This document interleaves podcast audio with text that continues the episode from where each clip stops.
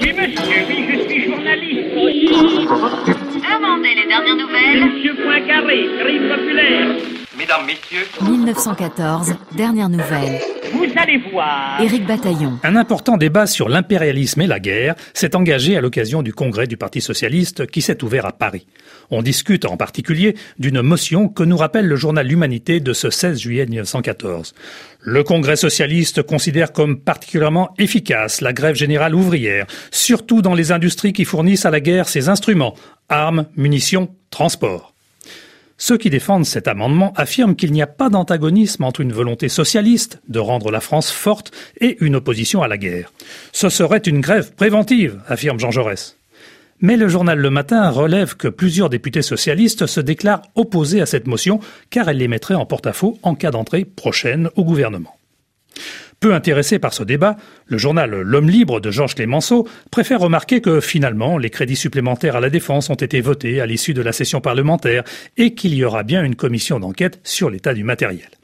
Dans certains partis, ajoute-t-il, on croit avoir tout dit en parlant de l'incurie de l'état-major. C'est à voir.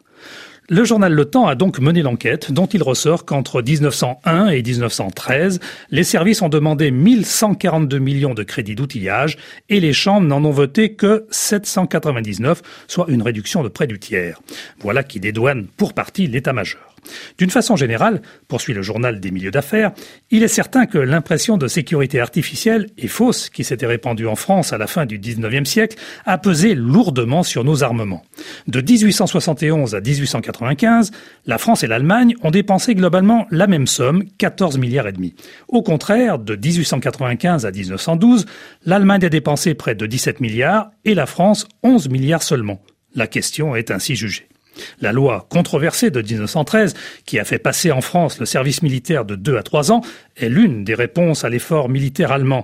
Ses conséquences financières sont évaluées à 650 millions sur trois ans, auxquels s'ajoutent 1400 millions de programmes d'amélioration de l'armement, dont seuls 400 seront couverts par le budget ordinaire. Pour le reste, il s'agira de ressources extraordinaires, c'est-à-dire de l'emprunt. En ce 16 juillet 1914, la France militaire a bien du mal à s'aligner sur son homologue allemande. Pour en savoir plus, rendez-vous sur le site 1914 dernières nouvelles.arte.tv.